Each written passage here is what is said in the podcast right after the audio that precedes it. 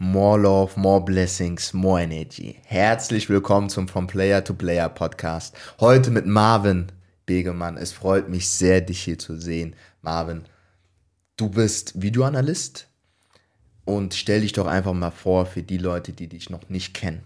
Äh, erstmal, Ochi, vielen Dank für die Einladung. Äh, ich freue mich sehr, hier zu sein. Äh, große Ehre für mich, bei Comeback Motivation im Podcast da zu sein.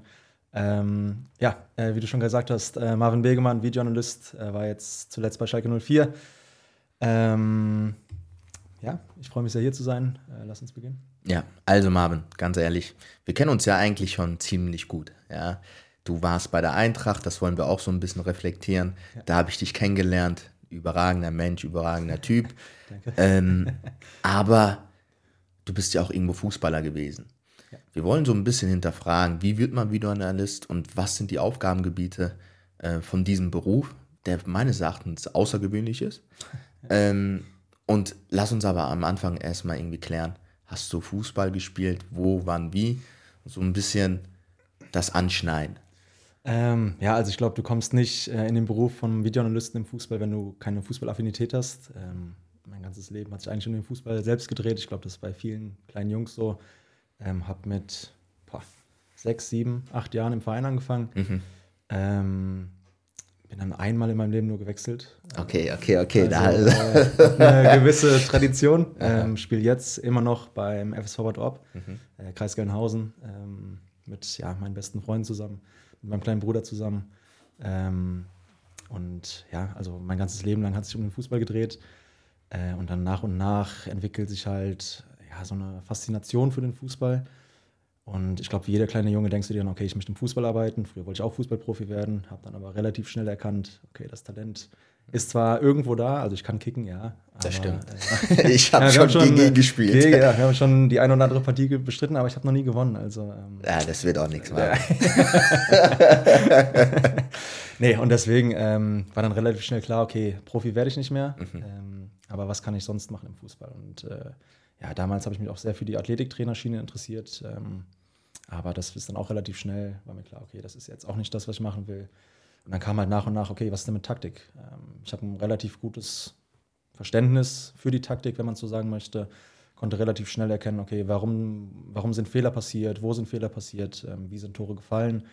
Und das hat dann relativ früh angefangen, als ich vielleicht 14 war. Okay, krass. Als ich wirklich angefangen habe zu schreiben, okay, die spielen im 4-4-2, die spielen mhm. im 4-2-3-1. Mhm. Ähm, habe da, hab da wirklich nur über Formationen nachgedacht und so hat sich das dann halt entwickelt. Ähm, ja, und dann nach und nach rutscht man halt in diese Position rein. Also ich bin nicht als kleines Kind äh, über den Spielplatz gerannt und habe gesagt, ich werde Videoanalyst. Okay. Das ist, äh, das ist so eher nach und nach gekommen. Okay. Genau. Okay, krass. Also, wenn man so intensiv über Formation nachdenkt, könnte man ja eigentlich auch meinen, man wird Trainer. Ist das nichts für dich gewesen in dem Alter? Ähm, doch, ich habe sogar mit meinem Papa ähm, dann zwischenzeitlich die Jugend von meinem Bruder trainiert. Mhm. Ähm, hatte dann auch da meine ersten äh, Lizenzen gemacht äh, beim Hessischen Fußballverband bzw. beim DFB. Mhm. Ähm, und da war dann halt eben wirklich so der, vielleicht der ausschlaggebende Punkt, wo ich gesagt habe, okay, die Videoanalyse ist es für mich, weil in der B-Lizenz hast du eine Teilprüfung in der Videoanalyse. Mhm. Und ähm, ich weiß nicht wieso, das ist mir von den ganzen Teilnehmern, die da waren, ich glaube, wir waren 30 oder sowas, unfassbar einfach gefallen. Äh, und während andere überlegt haben, ja, sollte der Sechser eher hochschieben oder soll er fallen, als Beispiel, ähm, habe ich irgendwie die Lösung direkt erkannt und es waren ganz einfache Szenen. Also es war wirklich offensichtlich in meinen Augen, okay, da muss dies passieren, da muss das passieren. Hatte da auch, glaube ich, die beste Punktzahl, wenn mich jetzt nicht alles täuscht. Mhm. Ähm, und dann war für mich klar, okay, die Videoanalyse ist es. Videoanalyse ist es ähm, und so hat sich das dann halt weiterentwickelt. Ähm, ja, und dann kam halt eben das eine nach dem anderen, dann kam es zur Eintracht, da haben wir uns kennengelernt mhm. ähm, und so weiter und so fort. Ja, lass uns mal diese ganze Eintracht Frankfurt-Zeit ein bisschen reflektieren, ähm, weil wir da zum ersten Mal uns irgendwie kennengelernt hatten und auch Kontakt hatten. Und ja, war eine sehr, sehr spannende Zeit und sehr interessante Zeit.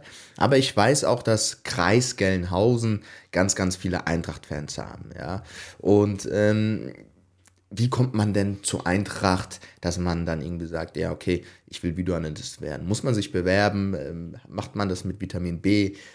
Wie kommt man da rein? Weil auf einmal standst du vor mir, Marvin. ich weiß auch noch, als ich das erstmal vor dir gestanden habe und gedacht habe, das kann nicht sein mit so einem Körper in der U19, das ist, das ist nicht möglich. Ähm, Nein, es, es war so, ich habe äh, Sportwissenschaften studiert an der Goethe-Universität in Frankfurt. Okay. Ähm, und es ist wahrscheinlich so ein Mix aus beidem. Leon Bethke, Ja. kennst du vielleicht Sagt noch, was, Torwart? ja. Mhm. Der ist jetzt bei Altklinike, VSG Altklinike. Liebe Grüße, falls du es hörst. More love an dich. Äh, der hatte mit mir studiert. Okay, ach so. Wie du, genau, wie du schon gesagt hast, es gibt sehr viele Eintracht-Fans. Ähm, und er war damals, glaube ich, gerade dritter Torwart. Mhm. Ist, äh, hat einen Profivertrag bekommen. Und ich kannte ihn nicht. Also ich kannte ihn wirklich nicht vom Sehen, aber wir hatten direkt so eine, so eine Ebene. Erster, erster Studientag, keiner kennt irgendwen, läufst irgendwie da rum, versuchst Kontakte zu knüpfen. Und so ein paar sind ihm so ein bisschen, ich will nicht sagen hinterhergelaufen, aber haben ihn so ein bisschen bewundert. Und ich habe nicht verstanden, wieso. Ähm, und dann kam es halt so, dass wir gesagt haben, wir hatten, haben ein Prakti äh, Praktikum. Wir haben ein Referat zusammen gemacht. Okay. Und ich wusste die ersten Wochen nicht, okay, das ist ein Profi. Das ist ein Profi von Eintracht. Ich, ich wusste es nicht. Ja. So, also, also, ohne disrespektierlich zu sein, wer kennt als Nicht-Eintracht-Fan den dritten Torwart? Ja. So. Und ähm, dann war es halt so, dass wir relativ cool waren miteinander, das Projekt auch gemacht haben, wobei er als Fußballprofi wenig Zeit hatte. Das heißt, ich habe das äh, Referat eigentlich äh, hauptsächlich gemacht. Ähm, und dann meinte er irgendwann so, ja, ich- bin am Donnerstag nicht da. Und ich sage, hey, Digga, wo bist du, Mann? Ich mache alles alleine. Ja, ich habe Training. Ich sage so, Digga, scheiß mal auf dein Training, Mann. Wir müssen Uni. Und er sagt so, ja, ich kann, ich muss zum Training. Ich sage so, ja, wo spielst du denn? Ja, Eintracht. Mhm. Ich sage so, ja, was Eintracht? Eintracht Oberessischheim oder was? Was willst du von mir? Ich sage, nee, Eintracht Frankfurt. Und er sagt, ja, Digga, hör auf mich zu verarschen, ne? Bla bla bla. Und dann hat es mir halt gezeigt. Und da waren wir aber schon so cool miteinander, dass er dann gesagt hat, ey, wenn du einen Praktikumsplatz brauchst, sag mir wo und ich gebe dir die Nummer. Und dann war es halt eben so, dass er mir die Nummer von Marco Schuster gegeben hat. Ja, auch überragender Typ. Genau. Menschlich ganz, ganz geil.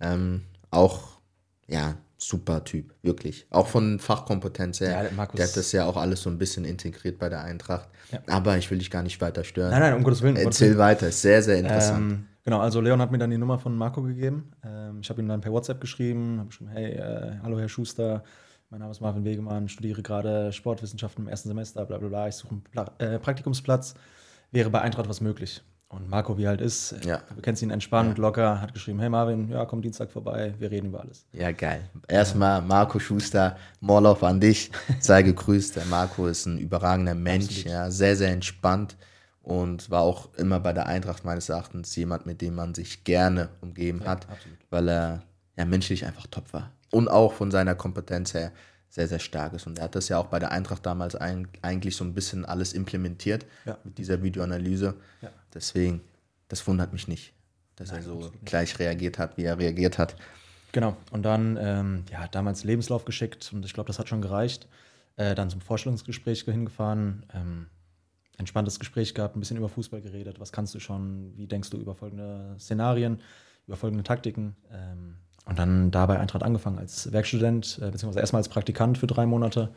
Und da dann eben den Arsch aufgerissen, dass man einfach die Chance hat, übernommen zu werden. Ähm, und dass man sich am Ende nichts selber vorwerfen kann, dass man hätte mehr tun können oder dass man zu wenig gemacht hat. Ähm, einfach das gemacht, was einem aufgegeben wurde und was gesagt wurde. Das versucht so gut wie möglich umzusetzen und dann zum Glück übernommen worden. Dann warst du bei der Eintracht und wir hatten da zum ersten Mal Kontakt.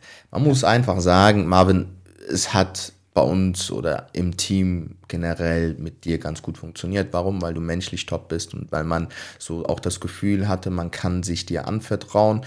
Und ich sage mal, als Jugendspieler hast du ein bisschen diese, ja, ich will nicht sagen Angst, aber ein bisschen die Vorsicht, wenn jemand Neues kommt, okay, wie tickt der? Weil er hat ja beziehungsweise er ist in der Leitung irgendwo immer im Kontakt, ja, mit der Leitung, NLZ-Leitung. Und dann muss man immer abwägen, okay, könnte der irgendwie dir gefährlich werden oder nicht. Und ich glaube, bei dir wurde ganz schnell klar, ey, du bist ein lockerer Typ und dir kann man einiges anvertrauen und du weißt es zu trennen und du weißt auch, wie man mit gewissen Situationen umgeht. umgeht. Und deswegen warst du dann auch ein Teil des Teams in diesem verrückten U19-Jahr, wo so viel passiert ist. Und ähm, lass uns aber jedoch irgendwie weitermachen und fragen, diese Fragestellung klären, was hast du gemacht dann bei der Eintracht am Anfang? Ja. Ähm, angefangen hat es eigentlich nur damit, dass man Trainings und Spiele filmt, also wirklich nur rein das Film. Äh, da ging es noch nicht um Analysen oder was kann man besser machen, ähm, sondern einfach, wie schon gesagt, Marco hat dann eben ähm, die Analysen übernommen und ich war dafür da, Marco so ein bisschen den Rücken freizuhalten, dass er sich nicht um beides kümmern musste. Also auf der einen Seite filmen, dass das Bild gut ist, dass du alle Spieler im Bild hast äh, und gleichzeitig zu schauen, was läuft gut, was läuft schlecht, was können wir besser machen. Beziehungsweise was müssen wir verändern. Ähm, da war es halt eben am Anfang so einfach, Marco den Rücken freizuhalten und zu sagen, okay, pass auf, ich kümmere mich rein um das Bild, ähm, du kannst dich komplett auf das Taktische konzentrieren. Ähm, ja, das war so, das war so der Anfang. Ähm, und dann halt Stück für Stück ist man weiter in die Analyse reingerutscht und hat Marco ein paar Aufgaben abgegeben, hat gesagt, hier, pass auf, mach doch mal die Hinrunden-Toranalyse. Ähm, dann schaust du da, okay, wie sind die Tore generell gefallen, vergleichst alle Tore miteinander, schreibst ein paar Statistiken auf, 30 Prozent über die linke Seite, 30 Prozent über die rechte Seite, 40 Prozent durch die Mitte als Beispiel. Ähm, und das war so dann der Einstieg, wo ich dann auch wirklich die ersten Analysen selber gemacht habe. Ähm, ja, und da rutschst du halt nach und nach rein. Ähm, aber am Anfang stehst du halt im Regen und äh, musst die Kamera schwenken und es ist kalt und es ist nass und mhm. du hast keine Lust, aber das ist Teil des Jobs. Ja, ich kann mich immer ganz gut daran erinnern, der Marco hat so ein ganz, ganz langes äh, Stativ gehabt mit einer Kamera drauf ja. und ähm, ich habe immer gedacht, der Junge hat das selbst gebaut. nee, nee, nee, nee. Ich, also, nee, und ähm, ich muss auch eine kleine Story erzählen. Ich habe jetzt in meinem jetzigen Verein auch mal die Kamera geschwungen, weil ich ähm, verletzt war und dann habe ich mit jemandem mich unterhalten. Und dann war das Spiel links, aber die Kamera hat nach rechts geguckt und da musste ich das noch so drehen. Ah, oh shit. So, also es ist nicht ganz einfach und man kann, aber bei deinem Glück ist es, also bei dieser Kamera ist es ja so, dass du eigentlich alles auf dem Film dann hast, ja, ja. auf dem Monitor und dann alles siehst und kannst ja. auch ein bisschen entspannen. Ähm, aber auf der anderen Seite wollte ich jetzt fragen, wir hatten sehr, sehr viel Videoanalyse bei der Eintracht. Sehr, sehr viel. Alexander Schur hat da ganz, ganz viel Zeit in der Media Launch investiert. Jetzt würde mich natürlich fragen oder interessieren, ja, analysiert der Trainer das selbst? Macht der Trainer das selbst oder macht es der Videoanalyst? Wer hat diese Kreise gemacht oder der muss dahin laufen oder sonstiges? Wer war das? Weil da wurden ein paar Spiele auseinandergenommen, schon teilweise, unter anderem auch ich. Äh, gut, das lässt sich nicht vermeiden, dass man da auch ab und zu mal ein bisschen Kritik abbekommt. Ähm, aber das ist meistens eine Zusammenarbeit. Also ähm, das, das kann sein, dass der Trainer sagt, ich möchte explizit diese Szene drin haben. Ähm, es kann aber auch sein, dass der Trainer sagt, schneid mir die fünf besten Szenen im Ballbesitz zusammen. Ähm, das kommt ja auf den Trainer drauf an und äh, wie der Trainer zum Videoanalysten steht oder wie der Trainer generell zur Videoanalyse steht. Es gibt Trainer, die legen da sehr viel Wert drauf, Alex Schuh als Beispiel. Es gibt Trainer, die legen da sehr, sehr wenig Wert drauf. Die sagen, okay, ich zeige den Spielern zehn Minuten den kommenden Gegner und dann gehen wir raus auf den Platz und laufen oder trainieren. Mhm. Ähm, aber es ist meistens ein Zusammenspiel ähm, zwischen Trainer und Videoanalyst. Die rein technische Arbeit macht aber meistens der Videoanalyst. Also die Kreise, die Pfeile, was auch immer man sieht, die zieht der Videoanalyst. Okay. Also in den meisten Fällen. Okay. Sehr, sehr interessant, auch das mal zu wissen, beziehungsweise es hat sich jetzt auch für mich geklärt. Sehr gut, das freut mich. so, dann lass uns doch mal weitergehen. Wir hatten eine geisteskranke Saison in der U19, ja. Das war jetzt keine einfache Saison. Wir haben viel gegen den Abschied gespielt, bis zum Schluss, bis zur letzten Sekunde. Ähm, und eines muss ich sagen, es gab Micha Häuser die Situation und ähm, teilweise auch in Heidenheim die Situation, wenn ich mir das Video heute noch angucke, höre ich dich total schreien. Ja, weil du dich einfach gefreut hast für die Mannschaft und für das Team.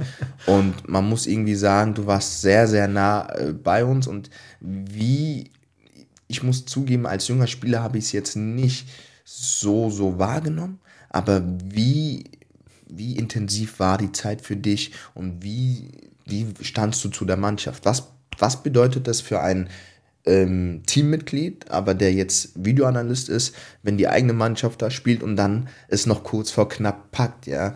Weil es gab ja auch viele Leute, die bei der Eintracht irgendwie nicht beim Spiel da waren und die vieles irgendwie für uns gemacht haben, die Busfahrt organisiert haben oder die Hotels. Die, die, das bemerkst du ja nicht als junger Spieler. Als junger Spieler siehst du deinen Betreuer, du siehst die Trainer und du siehst die Mitspieler und da kannst du Emotionen wahrnehmen. Aber wie de denkt jemand, der nicht nah, also der, der nah am Team ist, aber der vielleicht nicht immer im Vordergrund steht? Mm, also zum, zum einen stehe ich sehr gerne im Hintergrund. Ähm, also ich muss nicht im Vordergrund stehen. Ähm, zum anderen ist es aber auch so, dass du, ja, du, du bist dabei, aber du kannst nichts tun. Mhm. Also du bist, du stehst daneben und du siehst es von oben vielleicht, ah, mach einen Seitenwechsel oder geh ins Dribbling, geh ins 1 gegen 1, dribbel an. Mhm. Aber du kannst halt nichts tun. Du bist im Prinzip ja, machtlos. Weil das, das komplette Spiel liegt dann in euren Händen. Und du kannst einen gewissen Teil dazu beitragen, ähm, dich darauf vorzubereiten, dir Szenen zu schicken, okay, dann kommt der Gegenspieler, macht einen Übersteiger, was auch immer, spielt so und so, bewegt sich in den Räumen, da kann ich dir dabei helfen, je nachdem, wie du es auch annimmst, die Videoanalyse. Aber dann während dem Spiel kann ich maximal in der Halbzeit noch sagen, okay, pass auf, die Szene haben wir, schaut es euch an, so können wir den Gegner knacken. Aber das ist dann auch alles, was ich machen kann. Und als Fußballer, wenn du fußballaffin bist und du siehst, eine Mannschaft liegt hinten und es fehlt ein Tor ja. zum, zum Klassenerhalt, ja. dann, dann, dann ist, ist, es wahrscheinlich sogar ein bisschen schlimmer, als auf dem Platz zu stehen. Weil ja. auf dem Platz denkst du, denkst du nicht nach. Und da oben, da stehst du rum, schwenkst die Kamera von links nach rechts und hast nachzudenken, okay, ey, wir müssen dieses Tor schießen. Okay, deswegen ist es emotional teilweise sehr, sehr anstrengend, ähm, ja. da einen kühlen Kopf zu behalten, dass man die richtigen Sachen erkennt und gleichzeitig aber irgendwie trotzdem ähm, professionell zu arbeiten. Ja, das merkt man. Ja, aber geiler Typ in der Hinsicht, ja. Hat mich sehr, sehr gefreut damals. Aber ich werde auch heute noch auf das Video angesprochen. Also, ja, äh, ehrlich. Max Hinke, Paddy Finger, egal wer, egal mit wem von der U19, alle sagen, ey, das Video damals, Gänsehaut, wenn ich das Ja, das stimmt. Ich, ja, das ich ist, ich habe sogar Jan Fieser ähm, mal geschickt ja. und der hat sich das angeguckt und er sagt, ey, heute, ich kriege immer noch äh, Gänsehaut und der ist ja jetzt in Bochum ähm, als Co-Trainer dort ähm, tätig. Und lass uns aber ein bisschen weitermachen. Ja, ich finde es ich total interessant und total spannend, weil es kein, es ist kein Beruf, den wir als junger Spieler oder als Spieler so, ja. Du denkst nicht dran. Wir denken nicht dran, aber dich gibt's. Ja, und du bist ja. wichtig. So. Und ähm, es ist interessant, da so ein bisschen zu hören, wie das so funktioniert. Okay, Marvin, du warst jetzt bei der Eintracht. Du hast da so ein bisschen deine Learnings gezogen und äh, bist irgendwie dann auch, hast dich weiterentwickelt. Ähm, was hast du danach gemacht? Ich bin danach zu Mainz, äh, zu U17, ähm, war dann da auch im Trainerteam, war, ja, ich war nicht zweiter Co-Trainer, aber im Prinzip war es die Stelle ähm, bei Sören Hartung und Florian Diel. Mhm. Ähm, habe da die Mainzer U17 betreut, ähm, war dann noch eine komplette Saison da, hatte ein festes Team, hatte klare Aufgaben. Ähm, das war einfach von, das war im Prinzip der nächste Schritt, äh, ohne jetzt Frankfurt disrespektieren zu wollen, aber Mainz hat die bessere Jugendarbeit. Und das war halt einfach, ja, der nächste Schritt, äh, einfach, einfach noch professioneller zu arbeiten, noch mehr zu lernen. Ähm, deswegen kam dann der Schritt zu Mainz. Ähm, auch weil bei Eintracht der Vertrag ausgelaufen ist und Marco Schuster dann hochgegangen ist zu den Profis, mich da leider nicht mitnehmen konnte. Ähm, dann waren im Prinzip meine Vertrauenspersonen bei Eintracht weg, es kamen neue. Ähm, daraufhin bin ich dann eben auch von Eintracht zu Mainz gewechselt in die U17. Und äh, gibt es da Unterschiede in der Technik ja, von Verein zu Verein? Nimmt dieser Verein eine andere Software? Ähm, achtet der Verein irgendwie auf andere Philosophien von der Spiel, vom Spielaufbau her? Oder was war so ein bisschen der Unterschied, den du jetzt in der Zeit so ein bisschen wahrgenommen hast? Mm, zum einen ist wahrscheinlich so, dass ja, der größte Unterschied für mich war persönlich, dass ich auch die Analysen selber machen durfte. Okay. Ähm, das heißt, da war ich dann wirklich verantwortlich für die Videoanalyse der U17. Da gab es dann keinen, auf den ich mich im Prinzip verlassen konnte, dass er es schon irgendwie macht, sondern wenn der Trainer damit unzufrieden war, habe ich es abbekommen. Das war der, der größte Unterschied für mich persönlich. Die Softwares unterscheiden sich ja, minimal, aber das ist alles ungefähr gleich. Ähm, aber klar, die Philosophie von Mainz ist eine komplett andere als von Eintracht. Mhm. So, wenn Eintracht äh, ja, sehr intensives Spiel ähm, betreibt, hat Mainz eher, kommt über den Ballbesitz, möchte ja. den Ball haben, ja. ähm, lässt den Ball gerne laufen, auch ja. nochmal noch mal einen Pass nach rechts und nach links. Ähm, und da lernst du halt einfach auch nochmal eine ganz andere Seite vom Fußball kennen. Ähm, mhm. Bei Eintracht halt sehr viel, sehr viel Pressing, Pressing sehr ja. hoch, sehr hoch. sehr aggressiv. Sehr aggressiv. auch mal ein Foul ziehen, auch mal ein Umrennen. Ähm, das ist bei Mainz halt gar nicht der Fall gewesen. So, da ging es halt eher wirklich, okay, wir wollen spieltechnisch ausbilden, wir wollen mit dem Ball. Ähm, das ist halt einfach nochmal was komplett anderes gewesen als zu Eintracht. Ja, ja stimmt. Definitiv. Ja, das merkt man jetzt so auch ein bisschen, wenn man so ein bisschen reflektiert. Die Spiele, Mainz hatte oft den Ball, ja, und wir haben gut gepresst und irgendwie versucht, den Ball zu erobern und dann im letzten oder im vorderen Drittel, also ja dann das Tor zu erzielen. Und das genau. war jetzt nicht so von, wie der Innenverteidiger hat den Ball und wir kombinieren uns nach vorne und wir gucken, dass wir ein Tor schießen. Das war nicht so. Leider nicht, aber ähm, hat ja trotzdem irgendwie geklappt. Ja, es hat gut funktioniert. Ja. So, okay, die Zeit in Mainz, da warst du dann wirklich auch im Trainerteam und wurdest dabei ganz, ganz viele Entscheidungen oder hast auch äh, inkludiert, eingebunden und du hattest ja dann auch so ein bisschen deinen, deinen eigenen Aufgabenbereich. Ähm, dann bist du von Mainz weggegangen. Genau. Und dann würde ich meines Erachtens sagen, das ist vielleicht einer der größten Steps, die du jemals gemacht hast, oder? Ja, absolut. Also ähm, ja, ich war dann mit meinem Studium kurz, kurz vor dem Ende, hatte keine, hatte nur noch meine Bachelorarbeit vor mir. Ähm, und auf einmal kam mein Professor von der Uni, ähm, Dr. Ulrich Frick, und meinte, Marvin, ähm, ein alter Freund von mir äh, sucht für, für Schalke einen Analysten. Mhm. Ähm, kannst du dir das vorstellen? Ich, ja, welche, welche Jugend denn? Keine Jugend. Profis. Und dann, ja, dann war, war von da an, äh, habe ich äh, gesagt, egal was, ich laufe da auch hin. Ähm, und dann hat äh, zeitgleich noch Schalke bei Mainz angefragt, ob die einen guten haben. Da kam auch mein Name dann zum Glück ins Spiel. Ähm, dann das Gespräch bei Schalke gehabt und dann zum Glück genommen worden. Ähm, und dann ab 2020 bei Schalke im Profikader gewesen. Okay. Profitum. Ja. Wie sehr unterscheidet sich das von der Videoanalyse ähm, zum Jugendfußball? Denn was ich immer weiß, ist ja, das siehst du beim Nagelsmann, das siehst du jetzt bei jedem Bundesligisten, die haben Tablet und die gucken sich jede Szene immer wieder mal an. Ja, der Co-Trainer hat auch teilweise äh, irgendwie Kopfhörer oder AirPod in seinem Ohr und dann äh, wird immer wieder mal drauf geguckt. Ist das schon die Videoanalyse teilweise oder was ist das? Was machen sie da? Was, Ja, also die Videoanalyse ist da auch, dass du unter taktischen Aspekten schaust, klar.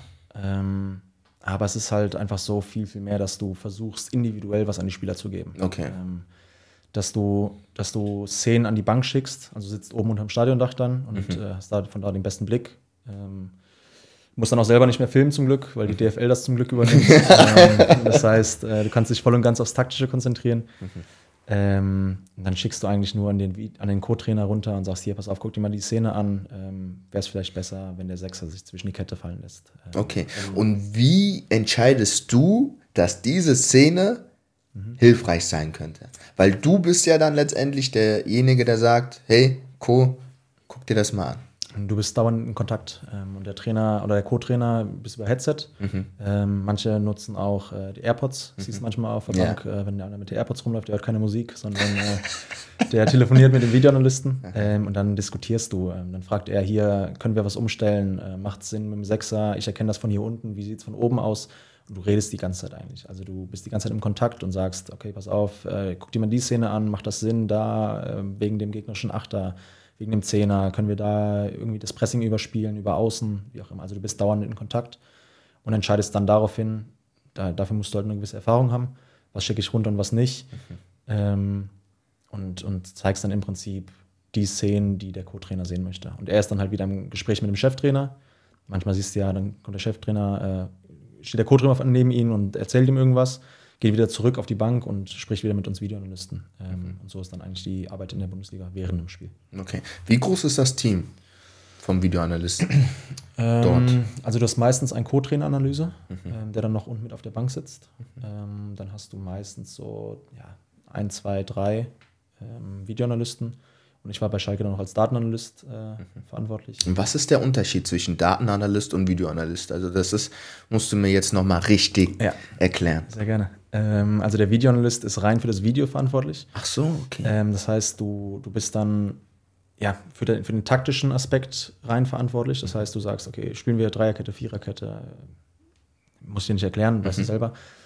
In der Datenanalyse ist dann noch so, dass du ähm, gewisse Parameter hast, äh, wo du sagen kannst, okay, ähm, ich erkenne zum Beispiel in den Daten, was du im Video nicht siehst, dass die Kette bei gegnerischen äh, Ballbesitz sehr, sehr hoch steht, 40 Meter vom gegnerischen Tor. Ähm, und es wird Krass. halt alles ausgewertet über Softwares, die das automatisch erkennen und die dir dann halt anzeigen, okay, ähm, hat, hat dein linker Innenverteidiger den Ball, rücken die alle fünf Meter weiter vor.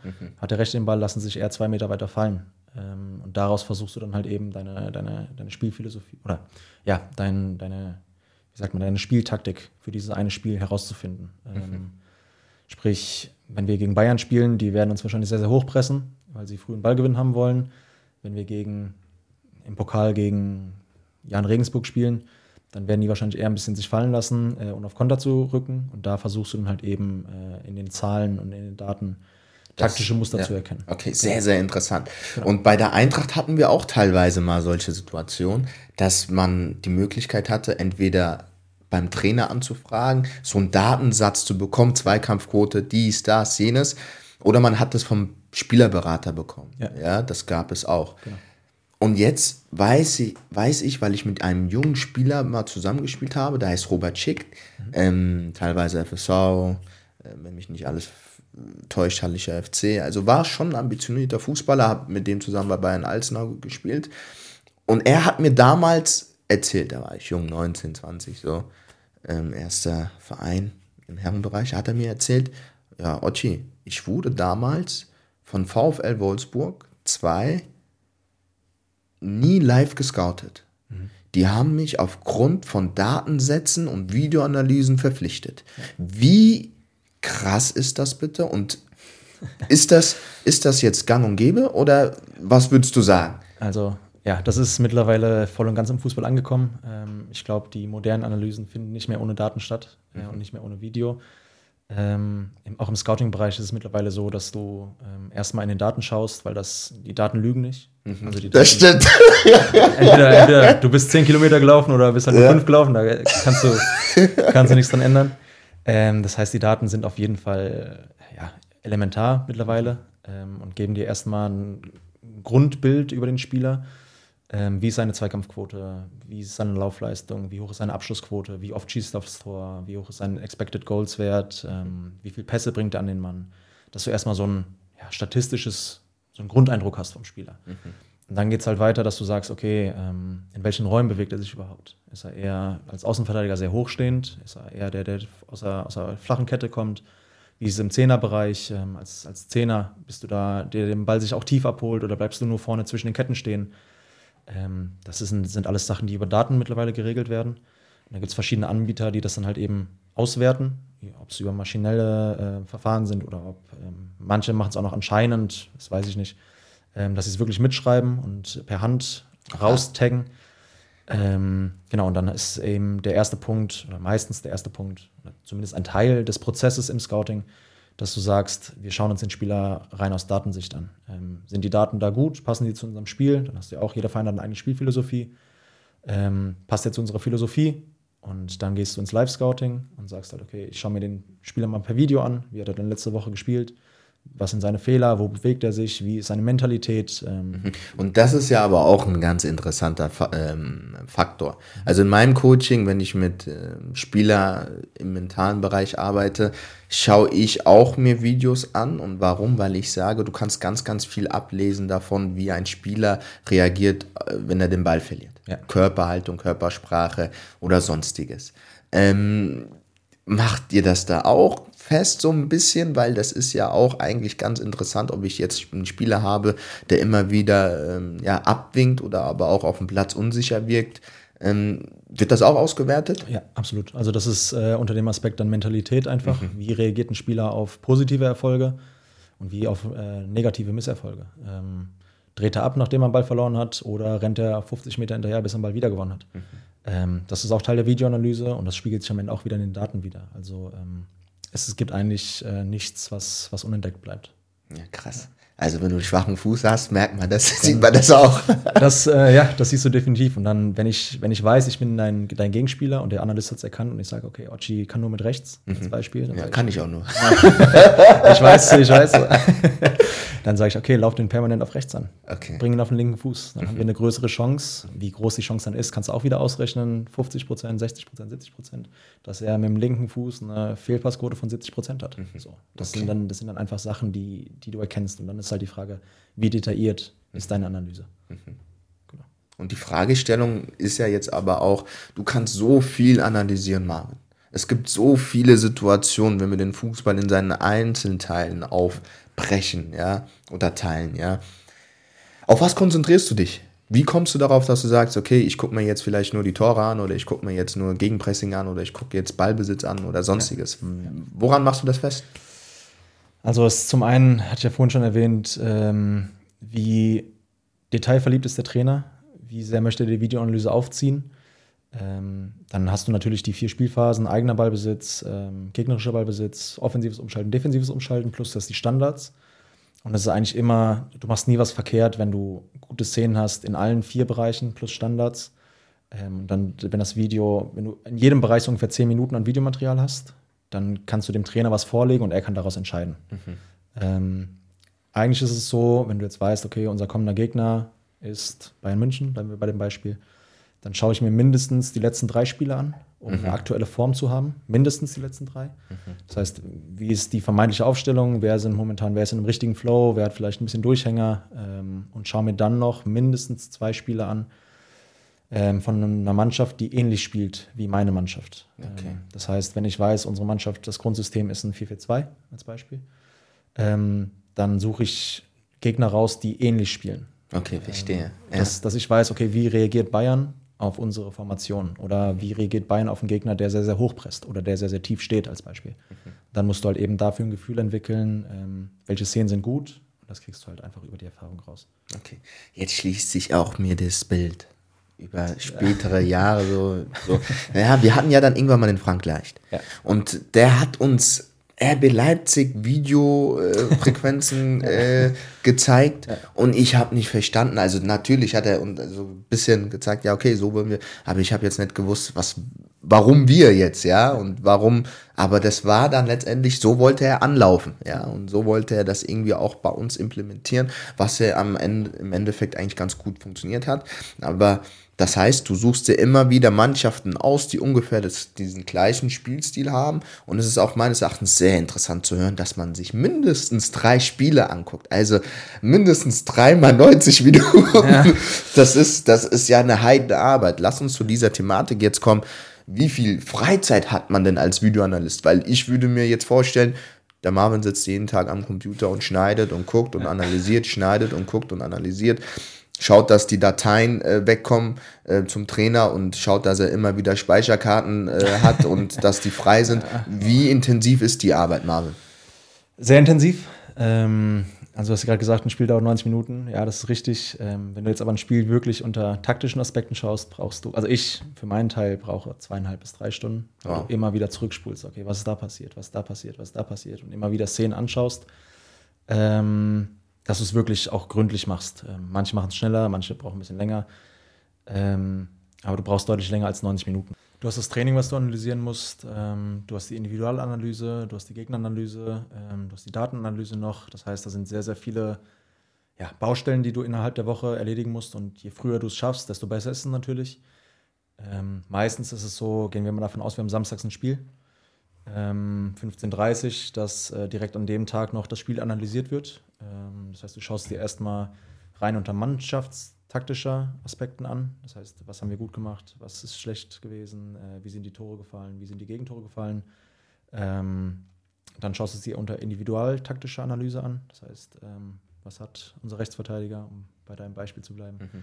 was hat er gut gemacht, ähm, schneidest alle Szenen raus. Das geht dann relativ schnell, weil ähm, man nennt es Tagging. Mhm. Ähm, und jede, jede ja, Tastatur hat einen bestimmten Code. Das heißt, wenn ich sage, ich drücke ein T, mhm. dann äh, schneidet die Software mir die letzten, kannst du selber einstellen, 20 Sekunden raus, bevor ich den Buchstaben gedrückt habe. Das heißt, wenn ein Tor gefallen ist, drücke ich T und das Video, die Software erkennt in dem Video automatisch, okay, das ist jetzt der Clip, der geht von Sekunde X bis Sekunde Y und zeichnet, kennzeichnet sich als Tor. Okay. Sehr und interessant. Genau, so, so text du halt das ganze Spiel durch, ähm, nach allen möglichen Spielphilosophie-Kriterien, die man halt eben entwickelt hat, die der Trainer sehen möchte. Ähm, genau, dann hast du Samstag halt eben das Spiel, analysierst danach. Sonntag ist dann ähm, Spielersatztraining. Ja, auch sehr plus, anstrengend. Ja, ja, wenn du nicht spielst. ja. Äh, plus halt Regeneration für die Spieler, die mehr als 45 Minuten gespielt haben. Dann ist meistens Montag so ein bisschen der freie Tag. Ähm, aber je nachdem, wie du halt gespielt hast, ähm, kann es auch sein, dass der Trainer sagt, freier Tag wird gestrichen. Ähm, und dann hast du meistens, ja, wenn wir, wenn wir jetzt mal von Samstag, Samstag ausgehen, also Samstag spielen und wieder Samstag ein Spiel, dann hast du Dienstag, Mittwoch, Donnerstag, Freitag Training. Ähm, und dann ist wieder Spiel. Also du hast maximal ja, oder mindestens einen Tag frei. Meistens ist es dann aber so, wenn du, wenn du noch was entwickeln willst oder wenn du sagst, du möchtest noch generell den Verein weiterbringen oder dich selber weiterbringen in Analyse, möchtest was ausprobieren, möchtest ja, möchtest dir einen anderen Verein anschauen, wie ist denn die Bundesliga generell geschehen, ähm, machst du noch was im Scouting vielleicht, ähm, dann ist auch der freie Tag hin. Also ähm, du hast während dem, dem Regelarbeitszeiten hast du keine Möglichkeit, selber was äh, zu entwickeln. Krass. Und ein Arbeitstag an sich, also bei Schalke, ähm, bei Eintracht und Mainz war es ein bisschen weniger, weil ich ja noch als Student wirklich aktiv war. Bei, bei Schalke war der Tag, ging morgens um 8 los und wenn ich abends um 8 zu Hause war, war es ein verhältnismäßig kurzer Tag. Also mhm du bist den ganzen Tag eigentlich mit Fußball beschäftigt und mhm. denkst Fußball. Also irgendwann denkst du Fußball. Ja, ja klar. Ja. Ähm, du hast jetzt gerade was sehr, sehr Interessantes angesprochen. Das will ich auch nochmal dann kurz an, ähm, aufgreifen. Ähm, äh, du hast gesagt Scouting. Ist das normal, als Videoanalyst auch irgendwie Scout dann zu sein? Oder wie hat sich das bei dir implementiert? Müssen wir dafür zurückspringen zur Eintracht? Oder wann war so die Zeit, dass du jetzt auch sagst, du bist ja bist jetzt auch ein bisschen im Scouting aktiv? Ähm, ja, also man kann nicht da währenddessen ein bisschen im Scouting aktiv sein. Ich glaube, das kam eher durch die Datenanalyse, die ich gemacht habe, dass okay. ich da bei Schalke noch ein bisschen im Scouting mitgewirkt habe und da verschiedene KPIs entwickelt habe. Was ist das KPIs? Äh, Erkläre ich dir gleich. Ähm, dass du sagst, okay, danach suchen wir Spieler. Ach so. Ähm, angefangen hat es aber eigentlich, mein erster Schritt im Scouting waren bei Eintracht damals. Mhm. Ähm, und jeder Analyst ist auch ein bisschen Scout, weil du, du entwickelst irgendwann ein Gefühl dafür, Spieler zu bewerten und zu sagen, okay, den Spieler können wir pressen, bei dem stellen wir eher, also dass er den Pass nach hinten äh, spielen muss. Ähm, und jeder Scout ist ein bisschen Analyst und jeder Analyst ist ein bisschen Scout. Ähm, bei Mainz war es dann so, dass wir gesagt haben, okay, die Individualanalyse ist direkt auch ins Scouting eingeflossen, weil es für die natürlich ein gefundenes Fressen war. Die mussten keine Arbeit machen. Mhm. Die haben ein gekürztes Video, ein Best-of-Video im Prinzip vom Spieler bekommen. Äh, wie agiert er? Ähm, wie, wie spielt er generell? Ähm, und da waren dann so wirklich die ersten aktiven Schnittstellen auch mit dem Scouting. Ähm, und bei Schalke war es dann halt eher über, eher über das Datenscouting, dass du da diese KPIs ähm, mhm sind äh, Key Performance Indikatoren. Mhm. Und ähm, die kannst du an deine Spielphilosophie anpassen. Das heißt, wenn du sagst, okay, wir spielen mit, unsere, unsere Achter sollen immer Tiefenlaufe starten. Die sollen permanent Box-to-Box-Spieler sein. Dann kannst du sagen, okay, im Datenscouting filterst du schon nach Spielern, die eine sehr hohe Laufdistanz haben. Okay. Dass du sagst, okay, ich zeige mir alle Spieler an, die der Position spielen, die mindestens 11, 12 Kilometer laufen und die relativ oft in der Box sind. Mhm. So, und dann kannst du daraus eben diese KPIs, das sind dann, sind dann ja, wie, wie sag ich Filter, die dir Spieler aus allen möglichen Ligen schnell aufzeigen. Und das ist auch interessant, weil wir hatten ja einen Podcast mit Dennis Husen Basic und als die Kameras ja, ähm, aus waren, haben wir uns auch ganz, ganz viel unterhalten über, wie das mit Köln zustande kam. Und dann hat er auch teilweise gesagt gehabt, ja, Köln wusste wirklich, was für ein Spielertyp er ist. Die hatten alle Datensätze, konnten ihm alles aufzeigen und warum er zu Köln passt. Ähm, und der Dennis war in der vierten Liga. Ja. ja, also das heißt, wie tief geht, geht dieses Scouting eigentlich und was sind so ein bisschen die Indikatoren dafür? Okay, wir wissen, Köln hatte nicht so viel Geld und das hat aber, du siehst, wie der Junge zündet in der Absolut. Bundesliga. Der hat heute auch gegen Eintracht gespielt. Aber wie tief geht das? Ähm, es kommt natürlich darauf an, wie tief die Daten dich reinlassen, sag ich mhm. jetzt mal. Also in der Kreisliga wird es keine Datensätze geben, da kannst du noch so gut sein. Dann wird, wird dir kein System ausspucken. Äh, Ochi, Verbandsliga spielt jetzt, ja, ich, ne? Ja. Ähm, vielleicht gibt es da schon die ersten, das weiß ich nicht. Mhm. Ähm, aber in der Kreisliga wird, wird kein, kein Verein gescoutet äh, aufgrund von Datensätzen. Mhm. Ähm, in der Regionalliga ist es definitiv noch so, ähm, zumal es mittlerweile auch Kamerasysteme gibt oder Softwaresysteme, mhm. die das Kamerabild umwandeln und die dann, das ist jetzt sehr, sehr schwierig zu, zu erklären, okay. ist sehr, sehr kompliziert, ähm, die dann aber sagen, okay, das ist der Spieler, bleiben wir bei Dennis Hüseyin Basic, mhm. und die das 3D-Bild vom Fernseher in ein 2D-Bild umwandeln. Mhm. Wie das funktioniert, keine Ahnung ähm, und die dann sagen, okay, der Spieler ist in der Sekunde hier, in der Sekunde ist er an einem anderen Ort. Das heißt, er muss 10 Meter gelaufen sein. Okay. so addieren die das auf. Okay. Ähm, das heißt, es ist ja, sehr, sehr schwierig zu sagen, aber Regionalliga wird schon noch, ähm, wird schon noch gut gescoutet in der, in der Datenscouting. Das Problem ist halt immer nur, wie gut sind deine Daten oder wie gut ist eine Datenqualität? Okay, sehr interessantes Thema, sehr interessantes Thema. Können Daten lügen, Marvin? Können Daten lügen? Also könnte man jetzt sagen, okay, ich habe jetzt in einem Spiel nur sieben Kilometer gelaufen, gefühlt so, ja, sieben Kilometer. Ja. Und ähm, die Daten sagen immer was ganz anderes. Ich hätte zehn Kilometer gelaufen, wäre zehn Kilometer gelaufen und das stimmt aber nicht. Ich habe irgendwie zwei äh, irgendwie ja, GPS gab für mich selbst oder so mit einer Uhr mhm. und ich sage, ich bin sieben Kilometer gelaufen. Auf der Uhr sagt das mir sieben Kilometer und mhm. dein Datending sagt mir zehn Kilometer. Dann, Geht das? Dann wäre es ein Fehler in der Software. Ähm, und wie wahrscheinlich ist das, dass die Software Fehler macht? Es kann passieren, okay. aber es ist sehr, sehr unwahrscheinlich. Ähm, zumal gerade in der Bundesliga ist es so, die Spieler haben eben dieses GPS-System, mhm. plus es wird aber noch von der DFL ähm, über das Bildverfahren gemessen, also wie ich gerade beschrieben habe, das mhm. 3D-Bild in 2D-Bild. Und da ist es so, dass jede Sekunde 25 Bilder gemacht werden ähm, pro Spieler. Und die Daten sind, sind genauer als jedes GPS-System und da, spätestens da fällt es auf. Also okay. Vielleicht in der Verbandsliga, Hessenliga funktioniert das noch, aber ich glaube, ganz oben, ganz oben wird es schwierig. Okay, sehr, sehr interessant. Sehr, sehr interessant. Gut, dann hast du ja diese Zeit in Schalke gehabt. Wie hast du das so ein bisschen wahrgenommen? Weil du warst ja dann, okay, jetzt ist es was anderes, als wenn du mit jungen Springer unterwegs bist ja. und dann auf einmal mit Profis äh, zusammen bist, die wirklich gestanden sind und die auch, äh, ja, auch schon vielleicht die ein oder andere Profistation hatten. Ähm, wie ist das da so ein bisschen mit den Leuten auch umzugehen und sind die wissbegierig? Wollen sie immer sagen, hey Marvin, ich brauche die Analyse von der Situation, hey Marvin, wie kann ich besser werden? Hey Marvin, ich hatte das Gefühl, da ist mir der Gegner weggerannt, wie hätte ich mich da stellen können? Hast du da nochmal die Analyse für mich? Wollen die das wirklich? Fordern die das auch ein? Oder sagen sie, okay Marvin, ja, schön, dass du da bist und ähm, ich wünsche noch einen schönen Tag? Ähm, ja, das ist von Spieler zu Spieler unterschiedlich. Also es gibt die einen, die, die sagen, ich habe schon zehnmal gegen denselben Spieler gespielt. Ich kenne okay. kenn ihn aus dem FF. Äh, okay. das ist einer meiner Freunde. Okay. Äh, ich muss lachen. ich, muss lachen, weil es bei mir in der Junioren-Bundesliga eigentlich so in den, wenn du von der E-Jugend bis zu U19 bist, spielst du immer gegen den ja. gleichen. Ja. Oftmals Jonathan Meyer, der spielt jetzt bei Dresden. Ja. Gegen den habe ich, glaube ich, so oft gespielt.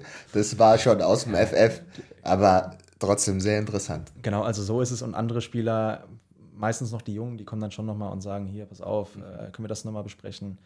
Ähm, man muss aber auch dazu sagen, dadurch, dass ich damals 25 war, mhm ähm, ist es auch schwierig, sich äh, da so ein Standing zu erarbeiten, weil viele Spieler auch älter sind als du und die sagen dann, ey, ich, ich spiele seit zehn Jahren in der Bundesliga, da kommt einer, der kommt aus der Jugend und der will mir jetzt was erzählen. Aller Laptop. Äh, genau, so ungefähr. Ähm, und da musst du dich halt Anfang, am Anfang einfach durchbeißen. Ähm, da ist halt wichtig, dass du den vermittelst, okay, du hast auch eine gewisse Ahnung vom Fußball. Ähm, klar bist du noch nicht fertig, ich bin auch jetzt noch nicht fertig, ich kann auch ganz, ganz viel lernen. Ähm, aber es ist einfach wichtig, dass du da auch wieder ein gutes Verhältnis zu den Spielern hinbekommst, dass das nicht zu freundschaftlich ist, ähm, aber auch nicht zu, ja, zu kalt, ähm, dass du einfach dich darüber unterhältst und, und einfach ein, eine Verbindung schaffst. Ähm, und das passiert über Zeit ähm, und einfach über, über auch eine gewisse Qualität, die du mitbringen musst, ähm, weil ja, du kannst nicht mit Bundesliga-Profis sprechen, ohne Ahnung zu haben, äh, weil spätestens da merken die es. Merken also, dies, ja, klar. Und dann bist du halt unten durch. Ähm, wenn klar ist, okay, der hat eigentlich gar keine Ahnung, dann werden die auch nicht zu dir kommen und werden sagen, können wir mal kurz äh, die Situation durchsprechen. Hätte ich da was anders machen können? Was sagen die Daten? Ähm, das wird dann nicht passieren, wenn du keine Ahnung von Fußball hast. Ähm, das ist aber von Spieler zu Spieler unterschiedlich. Okay, verstehe. Sehr interessant, diese ganze Thematik. Also, das ist wirklich geisteskrank. Ähm, und das habe ich jetzt auch noch nie so alles. Ja, wir sehen uns immer wieder mal, aber wir haben ja nicht viel Zeit, immer dann zu quatschen ja, über solche Sachen. Nicht so intensiv, ja. Aber ähm, das ist einfach unheimlich äh, interessant und du merkst, wie technologiereich der Fußball eigentlich jetzt geworden ist. Ja. ja. Und das bekommst du als Spieler oftmals gar nicht so mit wenn du jetzt im Jugendbereich bist, okay, da hast du jetzt mal Videoanalyse und du hast mal deine Datensätze, aber du weißt gar nicht, dass es manchmal Entscheidungsfaktoren sind. Ja, ja? In dein letztes Spiel hast du das Gefühl, du warst schlecht, aber die Daten sagen, du warst schlecht und wegen den Daten spielst du nicht teilweise. Das ist auch sehr, sehr interessant. Ist. Ja. Auf der anderen Seite, die das, was ich gerade erwähnt habe, entscheiden auch manchmal Daten so im Profifußball, ob jemand jetzt spielt oder nicht spielt oder in der Formation steht oder nicht. Auch das kommt wieder auf den Trainer an. Mhm. Ähm, wenn er sagt, er ist sehr datenaffin und er hört auf die Daten, klar kann das eine Entscheidung spielen. Ähm, wenn jetzt aber ein älterer Trainer da ist, der sagt, er hört auf sein Bauchgefühl und er glaubt, dass der Spieler in der Situation besser ist, dann bin ich als Datenanalyst nicht in der Lage dazu zu sagen, Trainer, lass uns aber doch äh, lieber mit Spieler X äh, spielen als mit Spieler Y. Ähm, das ist die Entscheidung des Trainers. Du kannst nur sagen, okay, aus datentechnischer Sicht macht es Sinn, diesen Spieler spielen zu lassen. Er hatte eine bessere Trainingswoche seine Passquote ist besser, was auch immer. Mhm. Aber die Entscheidung liegt beim Trainer. Und ähm, du bist Mitarbeiter und der Trainer ist der Chef und dem musst du dich beugen. Ja, also verstehe. das ist auch da, ähm, kommt es auf, auf den Trainer drauf an, wie er halt mit dem Thema umgeht. Ähm, als Beispiel, äh, als ich bei Schalke war und diese eine, die Abstiegssaison war, mhm. ähm, war Hüb Stevens für drei Wochen da. Mhm. Ähm, und wir kannten uns vom Sehen, äh, haben uns zwei, drei Mal kurz unterhalten, aber er wusste jetzt auch nicht wirklich, okay, was die Datenanalyse eigentlich alles kann, weil er einfach aus einer anderen Zeit kommt. Mhm. Dann war ich bei ihm im Büro und äh, habe ihm das alles vorgestellt. Und dann hat er mit seinem niederländischen Akzent gesagt, das interessiert mich alles nicht. Mhm. So, und dann war für mich klar, okay, ähm, ich mache meine Grundarbeit, ich helfe ihm, soweit ich kann, aber ähm, ja, das ist dann einfach, ist dann einfach schwierig, sich da verständlich. Ja, also das ist dann so irgendwie ein Spiel, äh, Trainertyp, der einfach sagt, das, was ich sehe, das wird schon stimmen. Genau. So okay. Die neueren, die neueren Trainer aller Julian Nagelsmann oder etc., die sind dann halt da deutlich offener und wissen auch, okay, die Daten sind so sauber, also die Qualität ist so gut, ähm, dass ich den Daten auch vertrauen kann. Ähm, und dann ist es halt eine Trainerphilosophiefrage. Okay. Sehr, sehr interessant, Marvin. Ähm, lass uns doch noch mal ein bisschen so äh, reflektieren und klären. Was hast du in dieser Profi-Zeit gelernt als mhm. Videoanalyst und Datenanalyst und teilweise auch so ein bisschen als Scout? Was hast du da so ein bisschen für dich mitnehmen können in deinem Beruf? Und ähm, was sind die Vorteile, Nachteile von deinem Beruf, den du da eingeschlagen hast? Ähm, boah, sehr große Frage.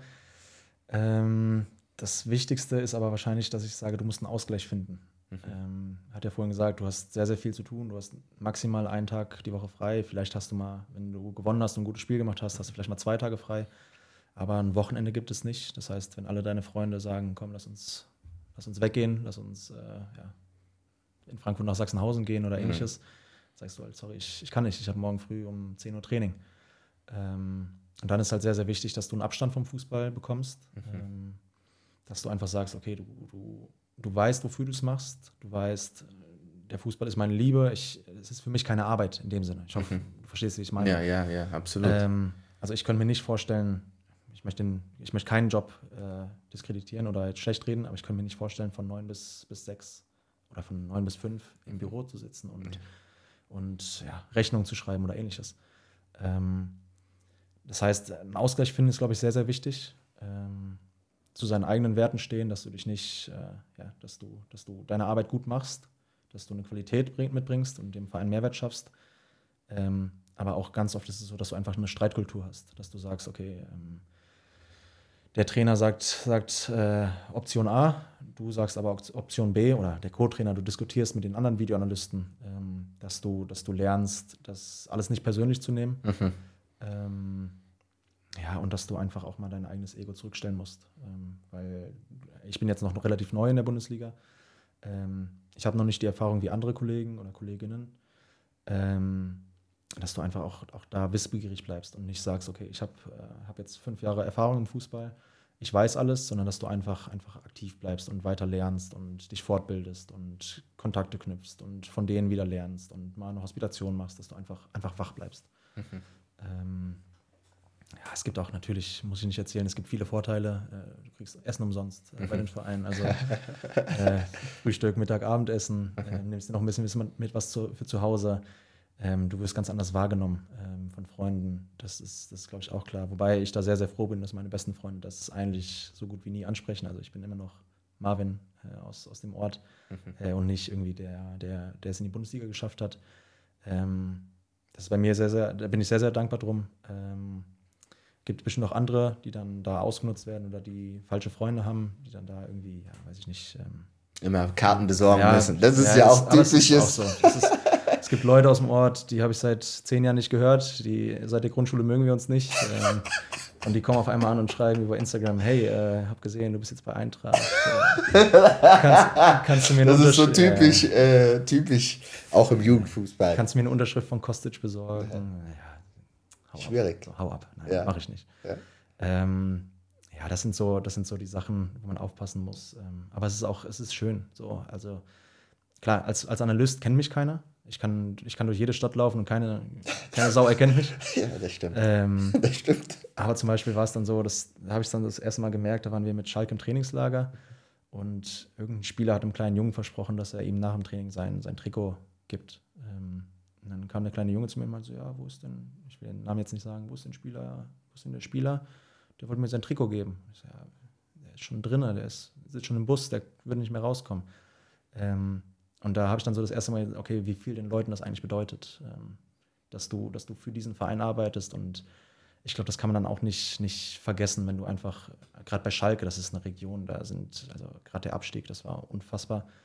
Ähm, was dieser Fußball eigentlich den Leuten bedeutet, die nicht im Fußball arbeiten. Ähm, das ist so das wahrscheinlich, was auch sehr viel Motivation einfach dann selber ein aus einen rausholt, es noch besser zu machen. Klar willst du auch gewinnen, gar keine Frage.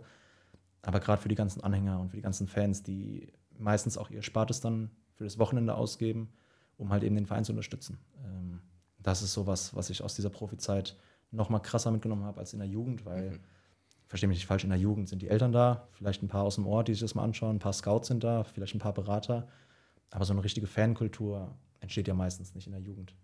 Und das ist einfach in der Bundesliga was ganz, ganz anderes, ähm, dass du da einfach, einfach auch diese Wucht der, Fan, der Fanmassen mitbekommst, ähm, gerade bei Schalke.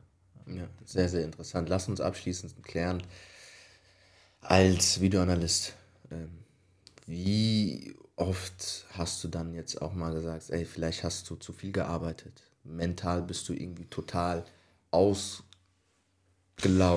Ähm, Gab es solche Situationen, wo du schon mal gesagt hast, ey, vom Kopf her bin ich gerade ein bisschen schwierig, ja, ab, dass ich meine, meine Arbeit machen kann zu 100 Prozent. Und was hast du dagegen gemacht? Wie schon gerade gesagt, ich glaube, es ist sehr, sehr wichtig, dass man einen Ausgleich hinbekommt. Ähm, ob du laufen gehst, ob du keine Ahnung, liest, ob du malst, ob du Sport machst. Ähm, ja, es ist passiert relativ oft, gerade nach Niederlagen. Ähm, die hatte ich bei Schalke oft ja. genug. Ähm, war es halt so, dass du dich fragst, okay, habe ich alles gemacht? Mhm. Ähm, hätte ich mehr machen können? Ähm, hätte ich es vielleicht ja, verhindern? Kannst du es nicht als Analyst, aber hätte ich den Spieler besser darauf vorbereiten können? Ähm, das sind schon oft Fragen, die man sich dann stellt, aber auch da lernst du es halt mit der Zeit, einfach zu sagen, okay, ich hätte nicht mehr machen können. Ich habe so viel gearbeitet, wie ich konnte. Ich habe auch noch irgendwo ein Privatleben, das ich eh schon hinten anstelle. Ähm, oder sehr, sehr weit zurückfahre, sagen wir es mal so. Ähm, ja, aber das ist, äh, ja, klar, kommen, klar kommen diese Gedanken. Ist das das Richtige für mich? Ähm, Gerade weil du auch wenig Zeit für Freunde, Familie hast. Und dann ist es einfach ja, mit der Zeit, wenn du nicht oft oder wenn du sehr, sehr oft verlierst, sagen wir es mal so, dass du dich hinterfragst. Ähm, da wird, glaube ich, alles in Frage gestellt. Genau, ja. Nicht nur der Trainer, sondern ja, auch das, das, Team hinter dem Team. Ja, ja also das ist, ähm, glaube ich, auch keine schöne Situation. Und ähm, ich glaube, es ist unheimlich wichtig ist auch, dass der Trainer dann trotzdem irgendwie sagt, ey, Jungs, das nehme ich auf meine Kappe vielleicht, diese Niederlage. Oder ich weiß, dass ihr gute Arbeit leistet, oder? Ja, ähm, kommt natürlich darauf an, wie du die Arbeit leistest. Also ähm, klar ist der Trainer oftmals der erste Sündenbock und äh, er wird in den Medien zur Frage gestellt und das heißt, ja, ist der Trainer noch der Richtige? Ähm, und klar ist er auch der wichtigste Person in dem Verein ähm, oder von, von, von der, vom Trainerstaff ist er die wichtigste Person, gar keine Frage. Ähm, aber du bist ja auch irgendwo dafür verantwortlich. Und äh, in der ersten Saison bei Schalke hatten wir fünf Trainer, das war die, die Abstiegssaison. Und da kommst du dir auch irgendwann, denkst du dir, okay, was, was kann ich denn dafür tun, dass es dem Trainer einfacher fällt? Ähm, aber ja, das ist, ist sehr, sehr schwierig, ähm, dahingehend sich keine Gedanken zu machen, dass man irgendwas falsch gemacht hat. Also du, du, denkst automatisch, wenn der Trainer entlassen wird, wenn du, wenn du verlierst, hast du irgendwo mit eine Teilschuld. Ähm, und das lässt dann dann irgendwann auch nicht mehr los. Mhm, verständlich. Na gut, ähm, wir müssen jetzt auch noch mal gucken, weil es ist ja irgendwie Sportschau. Jetzt irgendwann mal, ähm, wenn ich mir jetzt die Sportschau angucke oder wenn ja. ich mir irgendwie die Zone angucke, ähm, dann sehe ich immer so viele Analysen und ich sehe so viele Experten. Ähm, na, wer macht das? Macht das der Experte, der, das, der da gerade davor steht? Oder ist das jemand im Hintergrund, so einer wie du zum Beispiel? Ähm, auch da ist es wieder so, die Experten haben ja auch eine Ahnung von Fußball. Ähm, die sehen auch gewisse taktische Muster oder Verhaltensweisen. Ähm, das Technische, nenne ich es jetzt aber mal, also die diese Kreise, die du gerade so schön benannt hast, oder die, die Linien einzeichnen, das, ist, das macht jemand, der dahinter sitzt und das technische Know-how hat und auch vielleicht selber nochmal analysiert, okay, diese Szene ist kategorisch für, bleiben wir bei Frankfurt oder bei, für Köln, ähm, die ist kategorisch für Denis Husin Basic mhm. ähm, und schneiden die dann automatisch schon raus. Ähm, das heißt, auch da ist es dann so ein Zwischending aus, der Experte präsentiert es, im Prinzip wie der Trainer präsentiert es vor der Mannschaft. Mhm. Christoph Kramer, Sascha Bigalke, wie es alle heißen, äh, Sepp Kneisel, ähm, machen das für The Zone. Im Hintergrund sitzt aber meistens noch jemand, der es dann für die schneidet oder halt aufbereitet, so dass es auch im Fernsehen dann gut aussieht. Okay. Sehr, sehr interessant. Marvin, es freut mich sehr, dass du hier warst. Vielen Dank nochmal. Super Typ und wir haben einen unglaublichen, intensiven Einblick bekommen in den Job eines Videoanalysten im Fußball. Ähm, ich hoffe, dass du weiterhin erfolgreich in deiner Tätigkeit bist. Dankeschön. Und ähm, willst du noch ab, zum Abschluss was sagen, Marvin? Ähm, erstmal vielen lieben Dank nochmal, dass ich hier sein durfte. Ähm, vielen Dank auch an alle, die zugeschaut haben. Moin, Energy. Ähm, ja, ich äh, abschließend würde ich mich eigentlich noch ganz gerne bei denen bedanken, die mich bisher auf meinem Karriereweg begleitet haben. Ähm, Marco Schuster, Steffen Haas. Moine Jima Marco. dann äh, Tobi Drössler und äh, Tijan bei Mainz sowie Derek äh, und bei Schalke ähm, Q Löppert, Quirin und äh, Wiebke Schlusemann. Das sind eigentlich so die, bei denen ich mich noch bedanken würde. Ähm, freue mich, äh, hoffentlich bald mal wieder zu kommen, äh, wenn es soweit ist und äh, weiterhin in Kontakt mit euch zu bleiben. Moine G, more love an alle, die er aufgezählt hat. Passt auf euch auf. Marvin, es war mir eine Freude. In diesem Sinne, das war der Podcast mit Marvin Begemann. Hört euch das rein, ähm, hört, hört euch das an. es ist schon spät. Und auf jeden Fall brauchen wir eine 5-Sterne-Bewertung, weil diese Folge ist sehr, sehr gut. Und ja, das war's. Peace and out.